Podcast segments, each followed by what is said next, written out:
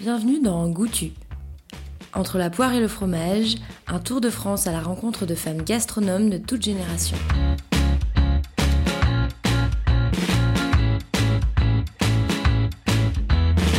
Je vous propose de partir à la rencontre de Marie Huven, développeuse de talent et ancienne maîtresse de maison chez les petites cantines à Lyon. Des cantines de quartier ouvertes à tous pour développer les liens de proximité et promouvoir une alimentation durable. Un réseau qui essaime partout en France. Déjà, merci beaucoup euh, d'avoir accepté qu'on se rencontre. Avec plaisir. Peut-être qu'on peut revenir d'abord sur euh, tes études. Est-ce que tout de suite tu as décidé de travailler dans le milieu ou est-ce que tu viens de complètement ailleurs? Comment t'es es arrivé à choisir ce, ce secteur-là? Euh, avant de revenir un petit peu sur les petites cantines Euh, donc moi j'ai fait un CAP cuisine tout de suite après mon bac ES. Euh, et un peu par hasard.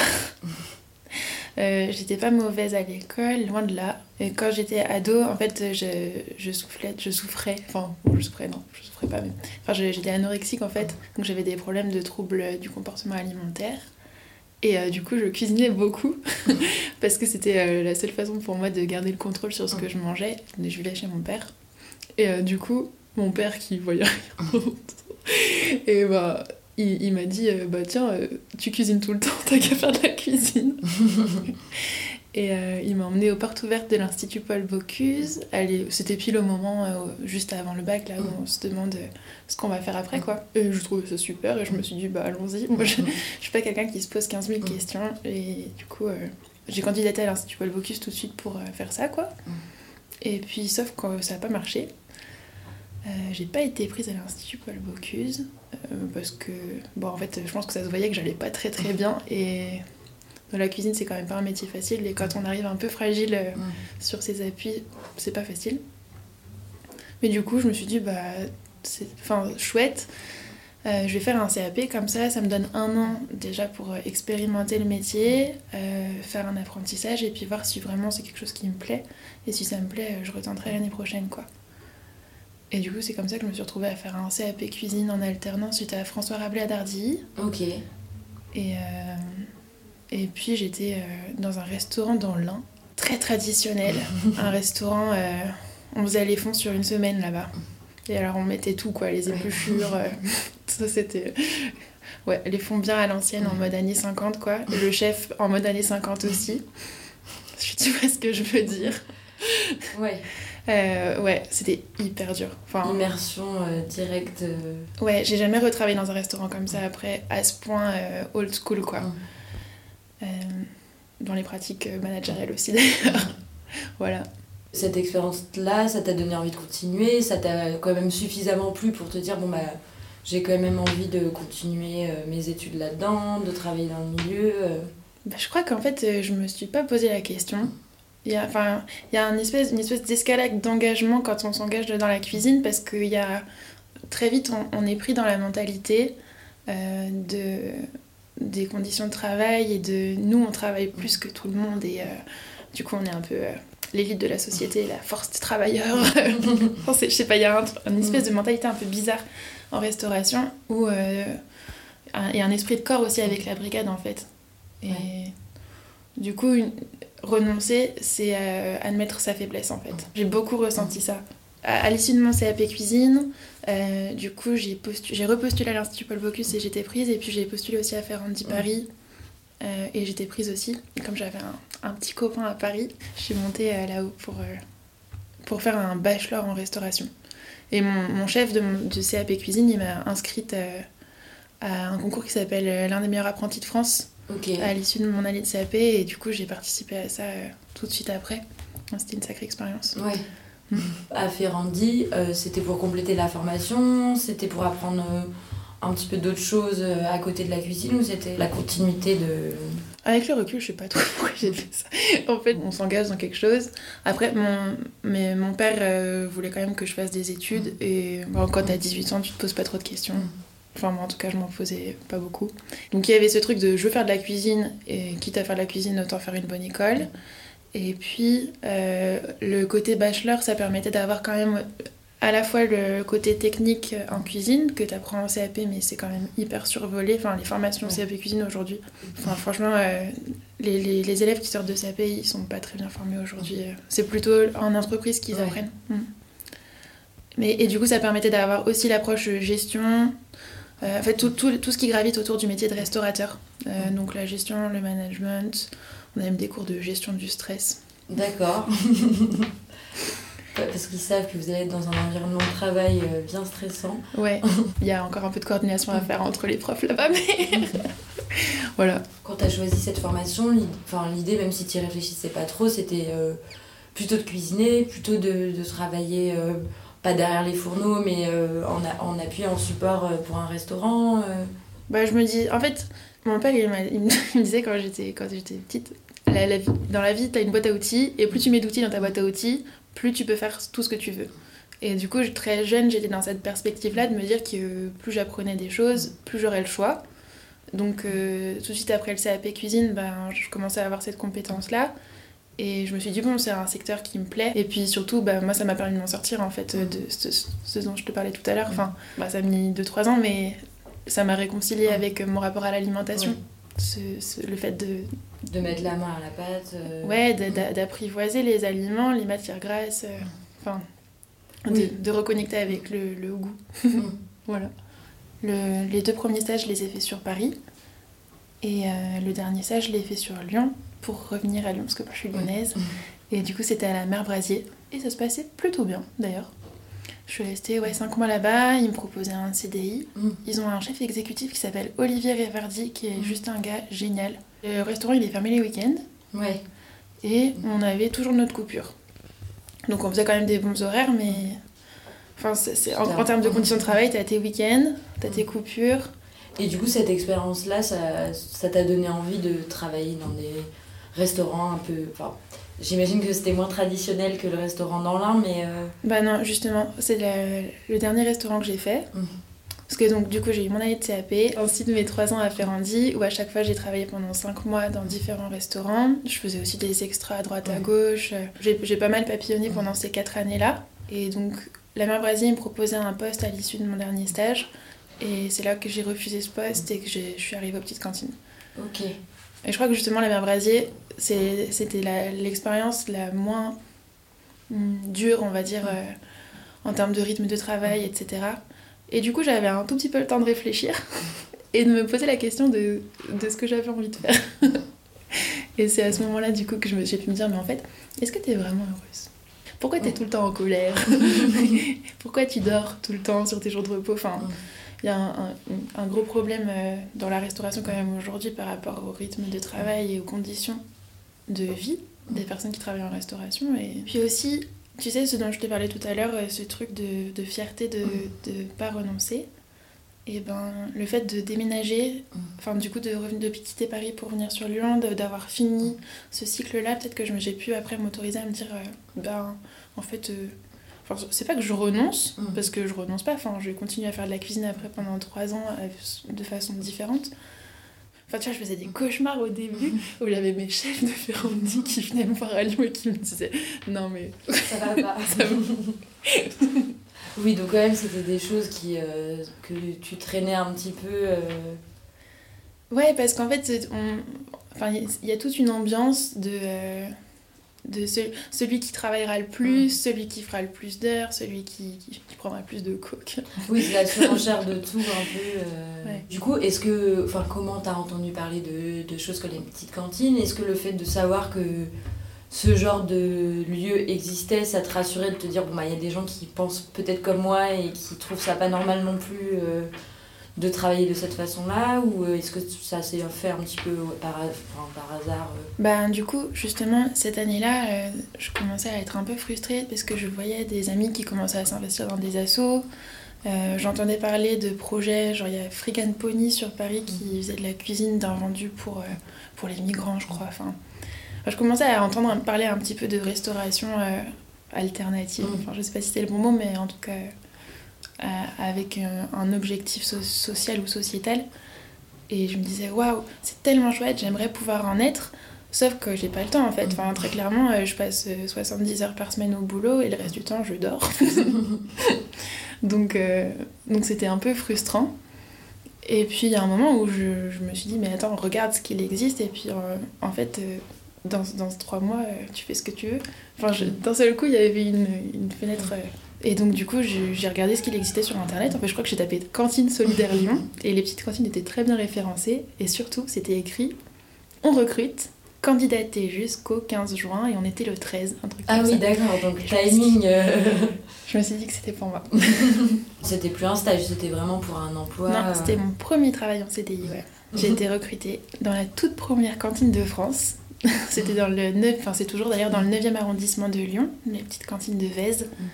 Donc à l'époque, euh, j'étais la deuxième maîtresse de maison. Euh, et du coup, qu'est-ce que ça impliquait comme, comme travail, comme rythme alors, c'est un métier qui est vraiment très différent du métier de cuisinier. C'est plutôt un métier de, de relation. Euh, et la cuisine, en fait, ça sert de support. L'objectif des petites cantines, c'est de permettre aux gens de se rencontrer. Donc, c'est vraiment d'animer la vie de quartier, etc.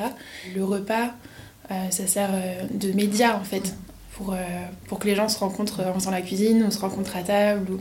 Voilà. Donc euh, le rôle de maître de maison, ça demande de lâcher en fait beaucoup de choses qu'on nous met dans le crâne à coups de, à coup de casserole. enfin, si, si y a Michel qui est en train de couper ses oignons un peu trop gros, tu vas pas lui dire que c'est de la merde et qu'il jette tout, quoi. Alors qu'en cuisine, on te dit ça. Donc, il euh, faut apprendre un tout petit peu à lâcher prise sur certains trucs. La julienne de carotte, c'est pas grave si elle est pas coupée au millimètre près. Mais moi, quand je suis arrivée aux petites cantines, ça m'a. Enfin, d'un seul coup, j'ai eu l'impression de... de, de enfin pouvoir être moi-même Ouais, ça t'a soulagé de. Ouais, je sais pas, j'ai trouvé ma place parce que. Je... Enfin bon, après, il y a, y a, des brigades super chouettes, hein. Mm. Euh, mais je pense que je suis quand même beaucoup tombée sur euh, des brigades où il y avait bah, beaucoup de gars, mm. assez machos, euh, des ambiances bah, plutôt racistes, sexistes. Voilà quoi, quand t'as un mec noir et que c'est le plongeur et qui se prend des bambous là, mm. et que toi tu te prends des mains au cul, voilà quoi, tu, tu vois l'ambiance. et du coup, Enfin, en cuisine, t'apprends. En tout cas, moi, j'ai appris à, être tout le temps sur mes gardes, à avoir une bonne petite carapace, et puis surtout à, envoyer plus, vite que je recevais, quoi. Et du coup, quand je suis arrivée aux petites cantines, j'étais une petite boule dans ma petite carapace. Et, en fait, tout le monde parlait en communication non violente. On faisait des réunions météo pour parler de nos, de nos émotions. On le fait toujours d'ailleurs, mais quand je suis arrivée, je me suis dit qu'ils étaient complètement perchés. Euh, parce que bah, du coup, ce truc de vouloir euh, prendre soin de la relation, qui est quand même le projet de société qu'on propose, on essaie de le vivre entre nous. Oui. Mais quand tu débarques de la cuisine, c'est un cycle en fait de formation avec une formatrice qui était hyper. Euh, et moi, à la fin, elle demande comment on sent et je, je, je dis mais moi j'ai l'impression d'avoir perdu mon temps là. J'avais plein de trucs à faire. On parle de nous, gna gna gna. Ça m'énerve.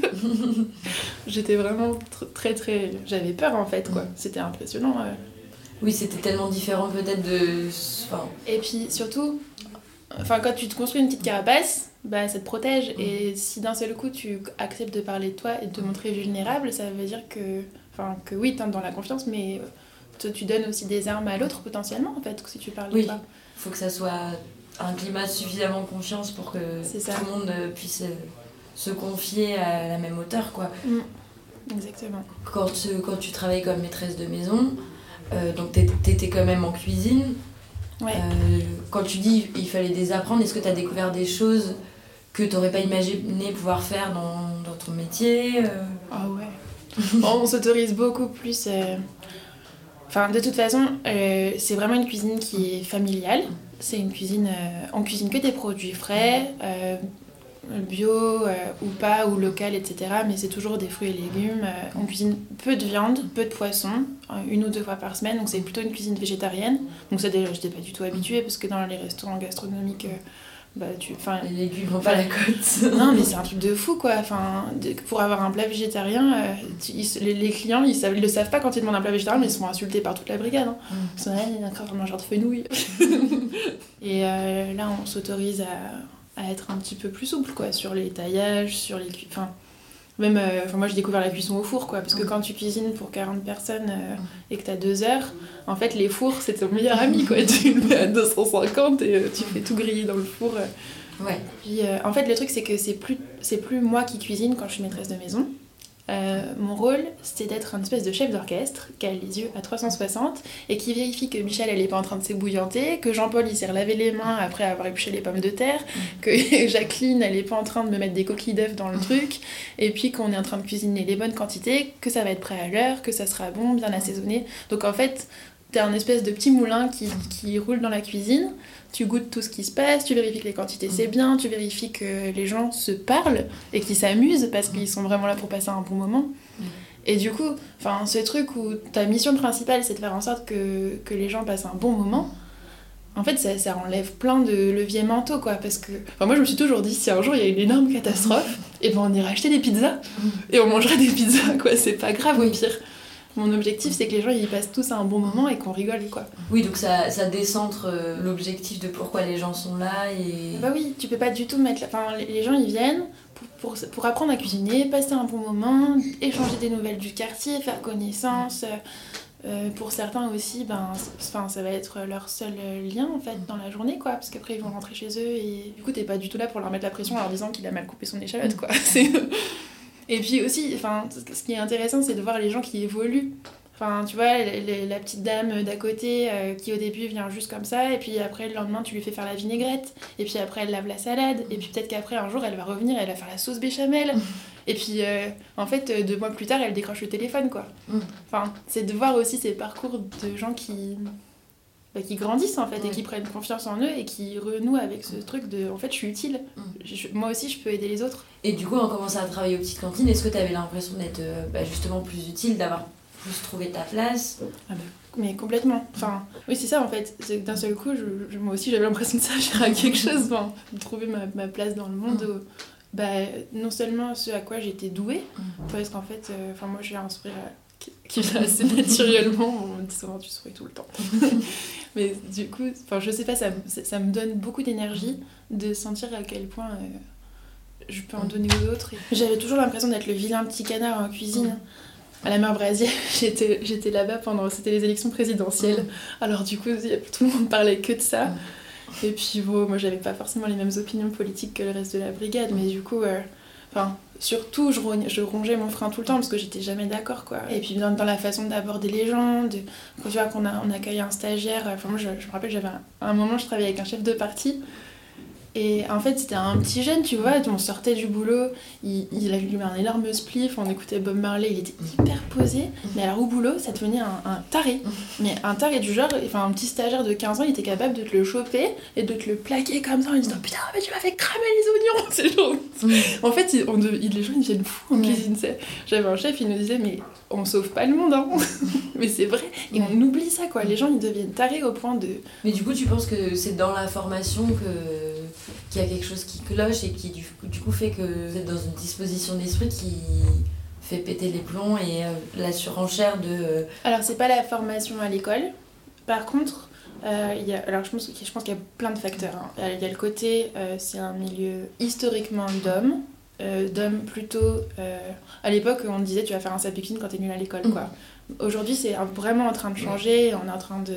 Enfin, à Ferrandi, quand j'y étais, il y avait 50% de femmes. Donc, forcément, toutes, toutes ces femmes-là, c'est la future génération. Et ça, ça va forcément faire bouger les lignes aussi au niveau de, des conditions de travail parce que ben, si t'as 50% de femmes en cuisine. Il y a un côté aussi, puisque moi j'en ai chié, j'en ai chié pendant tout mon apprentissage. Moi, euh, on m'a écrasé des cuillères bouillantes sur la main, euh, moi on m'a tripoté dans la chambre froide, donc euh, je vais te faire pareil maintenant. Il y a un espèce de truc aussi de. Moi j'ai appris par, la matière, bah, par cette manière forte.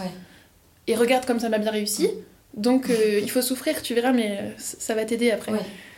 le fonctionnement aux petites cantines en cuisine, donc il y a le maître ou la maîtresse de maison qui, euh, qui est le chef d'orchestre et qui, qui chapeaute un peu tout. Et, mais en général, il y a combien de personnes qui vont être en cuisine euh, Comment ça se passe, euh, un peu l'organisation derrière les fourneaux alors, Je te parle hors contexte Covid. Hein. Oui. bah, alors, les gens s'inscrivent pour venir cuisiner en général. Soit ils nous téléphonent, soit ils passent la veille pour nous dire Eh ben, je suis à cuisiner demain Voilà. Soit, soit, ils, ouais, soit ils réservent en ligne. Euh, et on accueille en fonction de la taille de la cuisine, parce qu'on a plusieurs petites cantines et qui sont conçues différemment, mais en général euh, une dizaine de personnes. tous les matins et toutes les fins d'après-midi pour cuisiner à chaque fois le repas, soit du midi, soit du soir. Et il y a toujours un maître de maison et en général un volontaire en service civique qui sont là pour animer le temps de cuisine participative. Et un temps de cuisine participative, ça commence par 30 minutes de petit déjeuner, café, goûter, ça dépend de l'heure qu'il est, où on explique les consignes d'hygiène et de sécurité. Enfin, ça, du coup, on le refait tous les jours, à chaque fois, quel que soit le, Ouais, le participant. Et on essaye aussi, quand on a des habitués, de faire faire ça. Enfin, le but du jeu, c'est un maximum, en fait, que le maître de maison, il, il puisse vérifier que tout va bien, etc., mais de rendre les gens acteurs. Mhm. Donc, euh, si j'ai Dominique qui, euh, qui est là tous les jours et qui connaît les règles d'hygiène et de sécurité par cœur, bah, en fait, je, je vais lui proposer de le faire, quoi. Ouais. C'est génial parce que du coup, c'est elle qui peut transmettre aux autres. Je me demandais si on, on avait une, une logique de pédagogie, enfin de transmission. L'idée, c'est plutôt d'être dans une, une posture d'apprentissage entre pairs. Et c'est pas en mode nous, on sait comment vous devez bien manger, et du coup, euh, on va vous montrer comment euh, on cuisine bien, ou comment manger équilibré, ou je sais pas quoi. Enfin, c'est plutôt, euh, bah déjà, on, on va essayer de proposer, de proposer des choses qui sont un petit peu variées, qui plaisent à tout le monde. Donc, oui, ça peut être saucisses frites, et ça peut être tomates farcies, ça peut être ratatouille. Enfin, c'est c'est vraiment toujours des plats familiaux, et puis on va essayer effectivement de cuisiner des produits de saison mais, mais jamais dans la démagogie, quoi. Enfin, justement, et puis on va encourager les gens à, à s'apprendre des choses entre eux, à partager leurs recettes. Mhm. Donc, enfin, le top, par exemple, c'est quand on dit euh, un clafoutis, bah, c'est Jo- c'est Josiane qui fait sa recette de clafoutis, quoi. Mhm. Peut-être que moi, j'en ai une, j'en ai une bah, que je tiens de je sais pas quel restaurant, mais, mais je m'en fiche, en fait. Enfin, c'est Josiane qui va pouvoir dire euh, bah, c'est mon clafoutis, quoi. et c'est- Et le fait du coup pour toi de passer un peu enfin, moins de temps en cuisine, euh, j'imagine que c'est difficile de, avec des gens qui n'ont pas l'habitude d'être dans une cuisine professionnelle, etc., de réussir à organiser tout ce monde. Ça demande un peu de sens de l'organisation, euh, beaucoup de tact, du relationnel.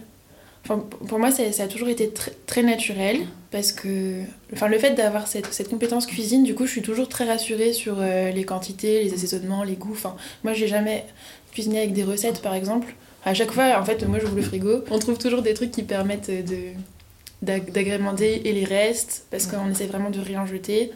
Euh, et les légumes qu'il faut passer. Si on a des légumes invendus, euh, on va tiens, euh, cette courgette elle est en train de s'abîmer, on va la passer en premier. Le fait d'avoir pas de carte et de cuisiner tous les jours un repas différent, enfin tous les midis et tous les soirs d'ailleurs, enfin, ça permet du coup d'être, de fonctionner vraiment à flux tendu, euh, de cuisiner des choses qui sont toujours très très fraîches, Mhm. ce qui n'est pas le cas dans tous les restaurants, hein, parce que les restaurants quand ils te font leur brunoise de concombre trois jours avant, euh, le client il sait pas quand il mange son truc que ça fait trois jours qu'il est coupé son concombre quoi. Bah, de pas avoir une recette dans la tête figée, euh, d'être plus souple. euh. Ah bah ouais, et puis on fait jamais deux fois la même chose, enfin rarement, à part le fondant au chocolat. Mais oui, bah oui, parce que quand, quand t'es dans un resto, euh, t'as ta carte qui change, allez, une fois, peut-être une fois par saison. Et, mais du coup, tu sais que tous les mercredis matin, ta liste de mise en place, euh, grosso modo, c'est ça. Tous les jeudis matin, ta liste de mise en place, c'est grosso modo, c'est ça. Et une fois que t'as trouvé ton rythme par rapport à la carte, en fait, tu fais un peu toujours la même chose, quoi. Ouais. Alors que petite cantine, on fait des trucs différents tous les jours. Et puis, enfin, et puis ça peut carrément changer en fonction de comment tu te sens. Ouais. Enfin, des personnes qui sont là. des- c'est ça, exactement. Enfin, t'as un, un groupe de jeunes euh, ou de personnes en situation de handicap qui viennent euh, cuisiner, bah, pâte à la bolognaise, quoi. Mm. T'as as des gens euh, au taquet, tu sais qu'ils vont s'éclater à faire un dessert un peu chiadé, bah, bah allez, c'est parti, on fait une tarte au citron meringuée. Enfin, tu, tu peux Ouais. t'adapter et au temps que t'as, et aux produits, et aux personnes. Et puis, Et les personnes qui viennent pour cuisiner, est-ce qu'elles vont aussi en salle? Ouais. En fait, c'est- alors, au, ni- au niveau du service, il faut imaginer une grande salle à manger avec des grandes tablées et euh, on pose les plats sur la table. Et puis il y en a un qui sert ses voisins et puis ensuite on va chercher la suite. Il n'y a pas un serveur, on fait pas de service à l'assiette euh, ou rarement, enfin sauf si, euh, bon, je sais pas si on fait des crèmes caramel, on les met dans des ramequins individuels peut-être, mais grosso modo on pose le plat au milieu et puis on- chacun se sert quoi. C'est comme à la maison en fait. Ouais. Enfin, l'idée c'est que c'est c'est des plats simples, sans chichi, mais toujours très bons. En général, sont un peu bien mangés.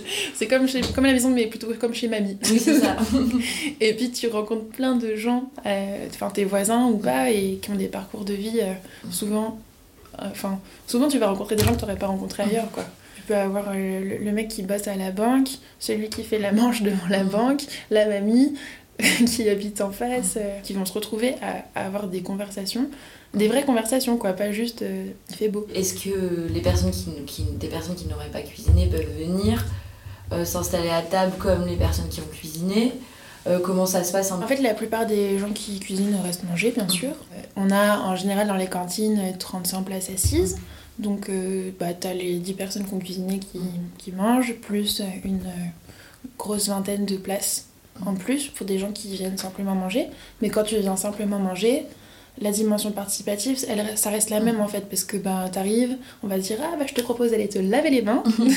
et puis ensuite, euh, tu vas te faire embaucher pour couper du pain. Et puis après, bah, tu vas te lever pour aller chercher le gratin de macaroni. Tu vas servir Michel. Tu vas peut-être faire un peu de ta vaisselle. Et puis tu Mm. vas contribuer aussi financièrement euh, au prix de ton repas. Il Mm. n'y a pas de petite ou de grosse contribution, parce que. Enfin, quand, on vient, déjà, on, vient se nourrir soi. Enfin, pas que se nourrir en termes euh, d'alimentation, mais on vient se nourrir parce qu'on a besoin de relations, on a besoin de se sentir utile. Enfin, c'est pas parce que tu, tu passes simplement boire le café et tu donnes des nouvelles du quartier et puis euh, bah finalement euh, tu vois que la petite mamie euh, qui habite juste à côté elle a besoin qu'on lui change une ampoule du coup tu vas passer euh, 30 secondes chez elle pour changer son ampoule en fait ch- chacun à son échelle peut devenir créateur de liens et, et avoir une démarche un peu solidaire euh. Du coup, comment ça se passe, les gens avec qui vous travaillez, les, les producteurs, comment vous fonctionnez enfin, économiquement, entre guillemets, euh, pour euh, bah, pouvoir euh, proposer, enfin, permettre le fait que le prix soit libre, euh, tout en ayant des bons produits, que vous récupérez des invendus. Euh, les invendus ça représente généralement à peu près 10% de l'assiette Euh, et on récupère principalement des invendus bio en général dans un magasin du quartier quoi et plutôt des fruits et légumes fruits et légumes éventuellement du pain. Euh, donc ça, ça permet de lutter contre le gaspillage et puis d'avoir aussi des produits qu'on ne trouve pas forcément en local, euh, typiquement des oranges, des bananes, Mm. des choses comme ça. Après, en général, les cantines, elles travaillent avec un maraîcher. Et puis, on fait pas trop de produits carnés, donc ça aussi, ça permet d'avoir un coût, un coût moyen qui, qui est pas trop élevé. En général, un repas, ça coûte à peu près 3... Enfin, en termes d'aliments, de matières premières, ça coûte à peu près 3,50€ Ok. à l'association. Après, il faut rajouter à ça le salaire du maître de maison, Mm. euh, les charges, etc. Et donc, on arrive à peu près à un coût moyen de 12,50€ par repas. Mm. Et ça, c'est quelque chose qu'on dit aux gens, en fait. Quand, on, quand tu viens pour euh, contribuer financièrement, ben, derrière euh, la caisse, il y a un grand panneau qui explique la structure de coût. Ok. Et du coup, on te dit, bah, enfin, c'est pas, pas forcément quelqu'un qui te le dit, mais tu Mm. peux lire derrière, euh, et c'est bien expliqué que, bah, voilà, dans ton assiette, il y a 3,50€ d'aliments, tant de, de, de salaire du maître de maison qui est en train de t'accueillir, et, et ça permet aux gens de choisir le montant de leur contribution de façon éclairée, Mm. Et puis, bah, sans pour autant se sentir euh, mal à l'aise, quoi, Mm. puisque c'est une information qu'ils ont à disposition. Oui, donc la transparence sur euh, aussi votre fonctionnement, c'est quelque chose qui est important. euh. Complètement. Mm. Ouais, ouais, bien sûr. Donc, tu as été maîtresse de maison pendant, euh, il me semble que tu m'avais dit Trois 3 ans, ouais, ouais. Après, tu avais envie d'être moins en cuisine. comment ça s'est passé un peu ton cheminement par rapport à, à tout ça Alors, l'année dernière, euh, j'ai repris un Master 1 du coup à l'IAE. Et donc cette année, je suis en Master 2, toujours à l'IAE en, gestion de projet. Euh, arrivé un petit... En fait, si tu veux, quand je suis arrivée, il y avait une petite cantine dans le 9e arrondissement de Lyon. On était deux salariés. On faisait les encaissements sur un tableau Excel. On faisait le forum des assos avec une crêpe partie. C'était la fête. Euh, Il y avait un côté vraiment, tu vois, petite association de quartier avec une petite communauté. Et puis, ben, il y a une petite cantine qui a ouvert à Lyon-Perrache, puis à Lyon-Paul-Santy, et puis ensuite à Lille, ensuite à Strasbourg, Annecy. Et après, il y a les petites cantines réseau qui ont été créées, qui permettent. Donc, c'est l'association qui coordonne euh, et qui anime le réseau des petites cantines, parce que chaque, euh, c'est une cantine, une asso. Du coup, les assos, elles sont autonomes et interdépendantes par le réseau. Voilà, enfin, il y avait tout ce mouvement qui était en train de se créer pour euh, bah, faire grandir notre impact social, parce que l'objectif, c'est que c'est un modèle qui puisse euh, être facilement duplicable, repris par des habitants. De plus en plus de personnes dans les grandes villes puissent bénéficier de ce modèle-là, quoi. D'avoir le choix de ne pas manger leur boîte de raviolis tout seul devant la télé. Ouais, le, le- le métier de maître de maison, c'est un métier que j'adore. Enfin, à chaque fois que je, que je retourne en cantine, je m'éclate. Euh, après, j'avais plus l'impression d'apprendre beaucoup de choses. Euh, à l'issue du Master 1, il y avait un- un- des opportunités au sein de l'équipe support. Du coup, pendant un an, tu travaillais plus du tout euh, au site Si. euh, ok. Le Master 1, c'était en formation continue. Ok, ah oui. Donc c'était deux jours toutes les deux semaines. Et je faisais ça à côté de mon travail à temps plein. Et du coup, cette année, je travaillais 80% pour mon Mm. Master 2. Mais il y a la prise de poste, donc euh, Oui, c'est intense aussi.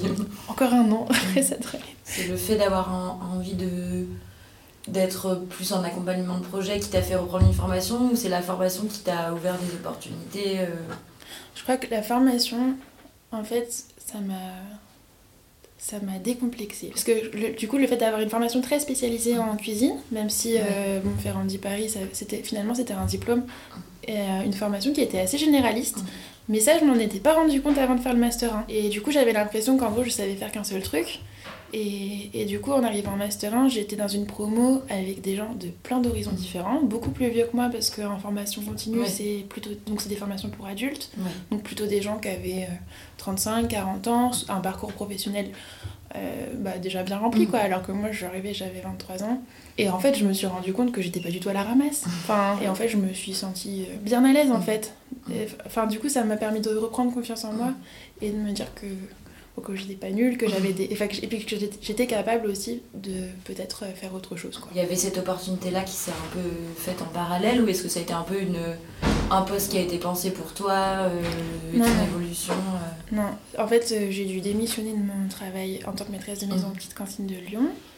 Et il y a, donc il y a un processus de recrutement qui a été ouvert au sein de l'équipe support pour plusieurs postes.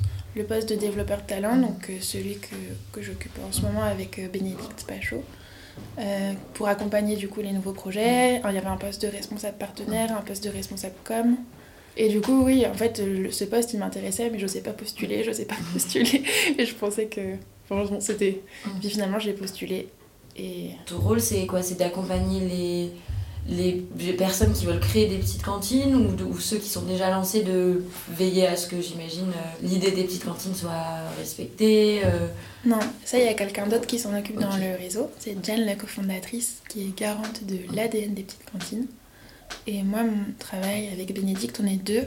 C'est vraiment de d'accompagner les nouveaux projets et puis de, aussi de créer les conditions pour qu'il y ait des porteurs de projets qui puissent euh, émerger sur les territoires et leur faciliter aussi euh, le travail. Donc euh, ça va de, des- partenariats nationaux, euh, c'est aussi réfléchir à comment organiser le, les conditions pour les porteurs de projets financières ou matérielles pour qu'ils puissent entreprendre. En gros, ça va de... Enfin, il y, a- il y a plusieurs, plusieurs freins à l'essaimage. Il y a la question de l'accès à des locaux sur des territoires où des fois c'est compliqué, donc on va voir comment est-ce qu'on peut faciliter ça. Et puis sur toute la phase de montage de projet, le porteur de projet il est bénévole. Et du coup, comment est-ce qu'on lui permet, pour ceux qui en auraient besoin, d'avoir un financement pour cette partie-là du, du, du projet? Donc ça, c'est des questions qu'on- sur lesquelles on travaille en ce moment. Et du coup, c'est des gens qui viennent à vous, euh, c'est des gens qui bah, ont l'envie mais savent pas trop comment s'y prendre. euh. Alors, nous, on accompagne des collectifs d'habitants. Donc euh, il faut toujours qu'il y ait au moins deux personnes. Et on va regarder plusieurs choses. On va regarder déjà le territoire. Euh, Est-ce que c'est un territoire qui nous semble favorable à l'implantation d'une petite cantine ou pas Aujourd'hui, on sait que le modèle il fonctionne sur des villes de plus de 20 000 habitants avec euh, quand même une certaine densité et dans des quartiers où il y a une forte mixité d'usages. Donc c'est des quartiers où tu vas avoir euh, à la fois des, mm, des commerces, euh, du passage, peut-être des transports en commun, des habitations, des gens qui travaillent, euh, des écoles, etc. Enfin, plus il y aura de mixité d'usage, plus on va arriver à avoir cette mixité aussi dans la cantine. Donc il y a cette question du territoire et puis il y a la question de l'équipe qui est juste hyper importante euh, parce que l'équipe qui va fonder le collectif, ben, si euh, elle est un petit peu bancale, ensuite on a de fortes chances pour que le projet, ben, soient, en- difficulté, ouais c'est ça. Donc on va regarder euh, bah, la question de l'alignement des porteurs de projet. Est-ce que en termes de posture, d'ADN, etc., on, on sent qu'on est bien sur le même projet déjà? Est-ce qu'on a bien envie de faire la même chose? Euh, On va regarder leur disponibilité. Est-ce qu'ils ont assez de temps pour monter de projet? Est-ce que ça nous semble réaliste? Euh, On va regarder leurs compétences. Pas dans le sens où il faut des compétences particulières, mais plutôt qu'est-ce qu'ils savent déjà faire euh, où est-ce qu'il y a des trous dans la raquette et du coup comment est-ce qu'il faut qu'on adapte l'accompagnement euh, comment ils sont complémentaires. On va leur permettre de bénéficier de tout le retour d'expérience du réseau, parce que du coup, nous, le, le réseau aujourd'hui, il y a quand même six cantines en activité. Donc euh, aujourd'hui, on est en capacité de le remettre à disposition des porteurs de projets pour qu'ils gagnent du temps, en fait. Qu'ils n'aient pas besoin de repasser par tout le chemin qu'on a dû prendre au début, quoi. Ça va être aussi euh, les mettre en relation avec les bons interlocuteurs. Dans le réseau, aujourd'hui, on a quand même maintenant euh, ouais, peut-être 130 personnes qui sont investies durablement dans le projet, entre les administrateurs, les salariés, etc. Et du coup, c'est beaucoup, beaucoup de ressources humaines en, termes de, de, compétences. quoi. Est-ce que l'idée, dès le début, c'était d'essaimer un peu d'un réseau national et de permettre à d'autres villes aussi de s'emparer du modèle ou c'est quelque chose qui est venu à l'usage avec des, gens qui vous ont contacté euh Diane et Étienne, c'est les cofondateurs, du coup, avait cette idée en tête euh, dès le départ euh, de créer un, réseau de cantines de quartier. D'ailleurs, la cantine de Vez, elle s'appelait la cantine pilote parce que du coup c'était la on pourrait dire la cantine crash test aussi mais c'est pas craché du coup toi au quotidien maintenant t'es plus du tout euh, en cuisine euh alors du coup dans le périmètre de mon rôle actuellement il y a la formation des nouveaux maîtres et maîtresses de maison sur tous les territoires donc je suis référente là-dessus et à ce titre là je suis amenée à quand même aller sur les territoires mmh. pour dispenser cette formation et du coup il y a un peu de pratique de l'accompagnement aussi en cantine, où je vais être en posture de on fait ensemble, etc. Après, enfin, j'essaie quand même d'aller en cantine régulièrement, alors pour manger, pour cuisiner de temps en temps. Comment ça a été ce genre de handicap aussi pour toi de... Bah, je crois que c'est un peu difficile pour moi de te répondre, parce qu'en fait, euh, ça s'est fait pendant... assez frais, oui. Ouais, ça, en fait, ça s'est fait pendant le Covid. Oui. Parce que du coup, pendant le premier confinement, j'étais encore euh, maîtresse de maison, donc au chômage partiel. Euh, ensuite, on a repris un tout petit peu pendant l'été, mais il y a eu les vacances. Et puis, en fait, j'ai commencé mon nouveau poste à partir du mois de septembre. Et les cantines ont refermé après avec forcément le deuxième confinement.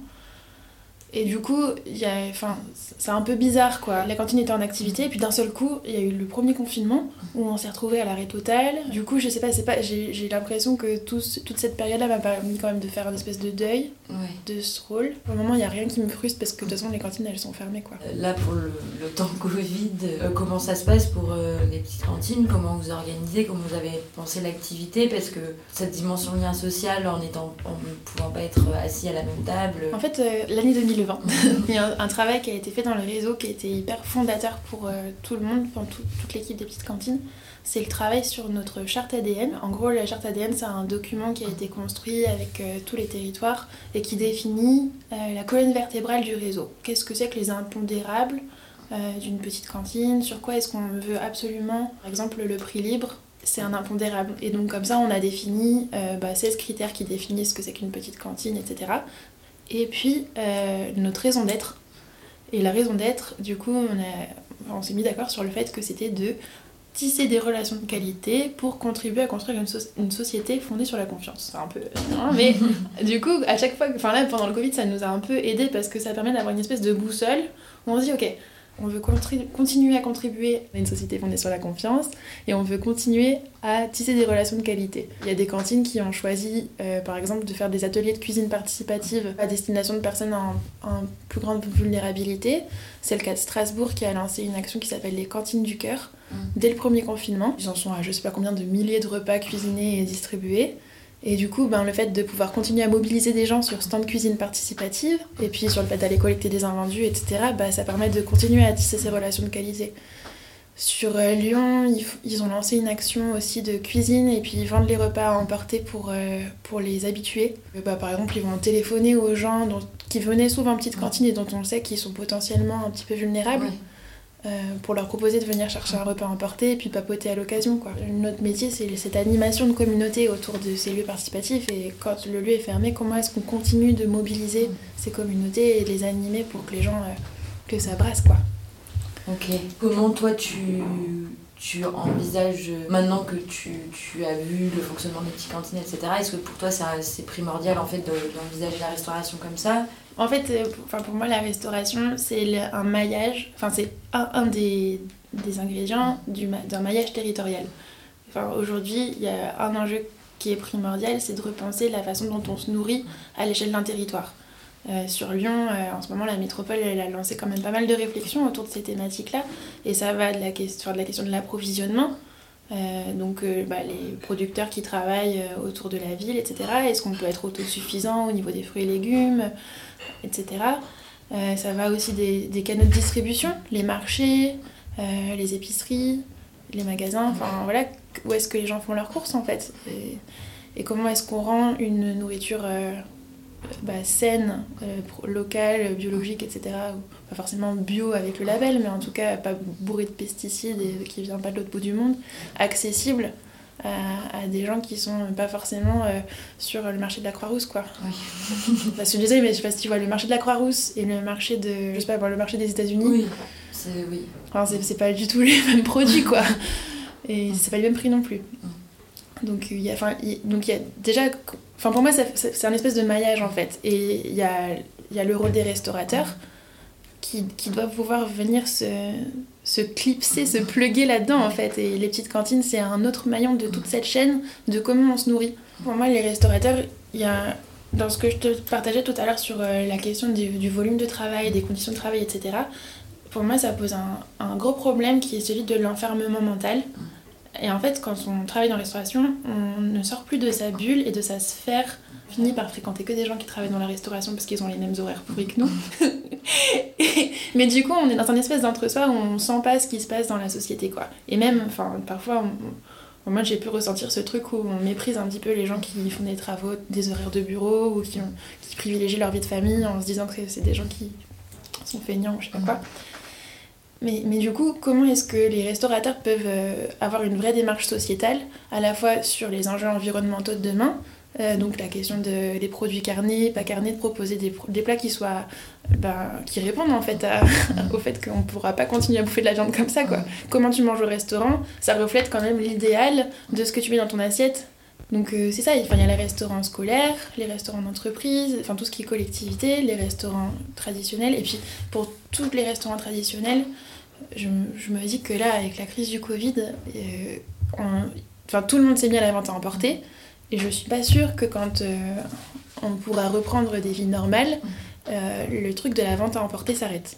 J'ai l'impression quand même que euh, les gens commencent massivement à prendre l'habitude de se faire livrer. Ça pose aussi la question de, tout ce circuit de la vente à emporter qui est juste en fait horrible quoi. Et du coup c'est en train de créer une espèce de... Enfin je sais pas, une espèce de paupérisation de, tout ce petit monde là qui, bosse dans l'ombre en fait. Je, sais pas si t'as remarqué mais maintenant il y a des restaurants qui n'ont même plus de salle. En fait c'est juste des cuisines euh, et, ils enchaînent les livraisons.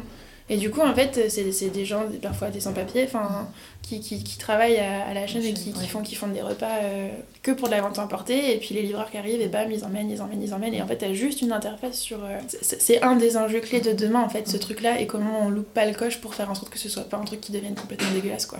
Ça pose la question de quels sont les restaurants qui ont une vraie valeur ajoutée à faire du service en salle et qu'est-ce qu'on vient chercher quand on mange en salle en fait enfin, Là je pense que c'est quelque chose qui va s'accélérer avec euh, ce truc de la vente à emporter qui se généralise parce que enfin ok tu vas, tu vas manger dans un restaurant gastronomique, l'expérience qui est vécue en salle, elle, enfin, tu ne dois pas vivre ça depuis ton canapé. Enfin, je trouve que le, le, saveur des aliments est aussi très lié à l'environnement et à tout le cérémonial qui est autour. C'est un peu tôt de parler dessus, tu viens de prendre un nouveau poste, etc. Mais euh, est-ce que, est que tu te vois évoluer dans un secteur qui a rien à voir avec la gastronomie ou est-ce que, est que pour toi, ce qui est le plus important, c'est le projet qui est au cœur de, de l'endroit où tu peux travailler euh? Je crois que je suis quand même quelqu'un qui aime bien être sur le terrain. Mmh. Euh, j'ai besoin d'être euh, quand même de, de bouger, d'être en relation. De... Après, en fait, pour moi, c'est hyper nouveau là, ce que j'expérimente en ce moment. Enfin, parce que du coup, depuis que j'ai passé mon bac, j'ai toujours travaillé debout dans une cuisine. Euh, et mine de rien, enfin, la cuisine c'est un travail manuel mais qui demande énormément de réflexion parce que ça demande de bien s'organiser. Mm. Et du coup, le matin tu fais ta liste de mise en place, il faut réfléchir à. Enfin, il, faut... il y a plein de trucs à anticiper en fait, c'est con, mais tu veux cuire des poireaux, euh, je, sais pas, je sais pas quoi, il faut que tu lances ta chauffante. Euh, enfin, si tu, si tu dois lancer 30 litres d'eau à bouillir, il faut t'y prendre une heure avant, prévoir ce que tu vas faire pendant ce temps-là. Bref, désolé, je parle d'autre chose. Non, non, mais. et du coup, ce que je voulais dire, c'est que c'est un travail qui demande euh, une activité intellectuelle, mais qui est debout.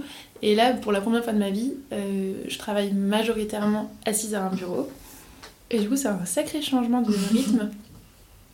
Et euh, voilà, j'en suis encore un petit peu à observer ce qui se passe dans mon corps. je me vois pas faire autre chose. J'aime beaucoup trop. En fait, j'aime beaucoup tout ce qui tourne autour des, des lieux de vie. La cuisine, pour moi, c'est je sais pas, c'est un truc euh, hyper essentiel, quoi. Enfin, en tout cas, c'est un peu au cœur de, de, de ma façon d'être en relation avec les gens. J'aime bien. J'aime bien euh, le fait de manger ensemble, de cuisiner ensemble. C'est vrai que d'arriver aux petites cantines, d'un seul coup, ah, en fait, j'ai compris pourquoi j'aimais à, à, ce point mon métier, quoi. D'un seul coup, je me suis dit, ah, c'est pour ça, en fait, que je voulais faire ça. C'est parce que j'aime ce qui se passe autour de cette activité, quoi. Il se passe plus de choses pendant le temps de cuisine qu'à table. Hein. Je voulais te demander un, un souvenir marquant que, que tu avais en cuisine ou pas en cuisine d'ailleurs. en fait, je me rappelle plus des gens. Enfin, il y, y, a des personnes qui m'ont énormément marqué aux, petites cantines. Enfin, et d'ailleurs, dans, dans tout mon parcours aussi avant. Enfin, mon premier chef, le chef Courbon. Euh, c'était celui qui m'a inscrit au concours des meilleurs apprentis de France. Et euh, c'est celui qui a cru en moi pendant tout mon apprentissage, euh, qui était quand même vraiment difficile. Et il disait jamais rien, hein, il était hyper bourru, mais à la fin, il m'a dit que qu'il sentait que j'en avais sous, sous, le pied et que j'ai. Enfin, je sais pas, il m'a dit des choses qui m'ont énormément touchée parce que parce qu'il avait rien dit pendant toute l'année. Des fois, il y a des gens comme ça, d'un seul coup, en fait, qui te disent des choses qui viennent te toucher tellement à un endroit où tu t'y attendais pas et là où ça fait du bien. enfin, je sais pas. Il était là pour mon mariage, ce chef. J'ai un, moteur intérieur qui est très axé sur euh, ce que je reçois euh, des autres. Et euh, du coup, quand quelqu'un croit en moi, ça me donne une force incroyable. Et du coup, J'en ai conscience et en ce moment je travaille sur le fait de développer mon petit moteur à moi à Dynamo pour euh, ne plus être aussi dépendante de, ce regard des autres en fait. Donc oui, il y a des, chefs euh, et puis euh, bah, il y a des, gens quoi. Il y a un, jeune qui vient de Guinée, qui est maintenant un ami, qui est venu pendant un an, tous les jours, midi et soir, cuisiner à la petite cantine de Perrache. En fait, c'était un jeune mineur isolé, du coup, il avait été logé euh, dans un hôtel à côté de la cantine. Et lui, en fait, euh, on était deux cuisiniers professionnels à l'époque à travailler à la petite cantine de Perrache avec un collègue qui s'appelait Barthélémy. Et euh, donc, du coup, c'est vrai qu'il y avait un truc où on se challengeait un peu, genre, hey, regarde, j'ai fait une petite pâte à choux là. du coup, tu vas voir, ma, recette de pâte à choux, elle est meilleure que la tienne. Et du coup, les convives aimaient bien venir aussi pour apprendre des petits tricks en cuisine. Et puis lui, ça lui a carrément donné envie en fait de faire ce métier. Et du coup, il venait tous les jours, midi et soir. Il était, il était plus là que nous, quoi. Tout le ah temps, tout le temps. Il prenait tous ses repas, il connaissait tous les gens de, de la cantine. Et maintenant, il travaille dans un restaurant. Ah, c'est chouette. Ouais, c'est chouette.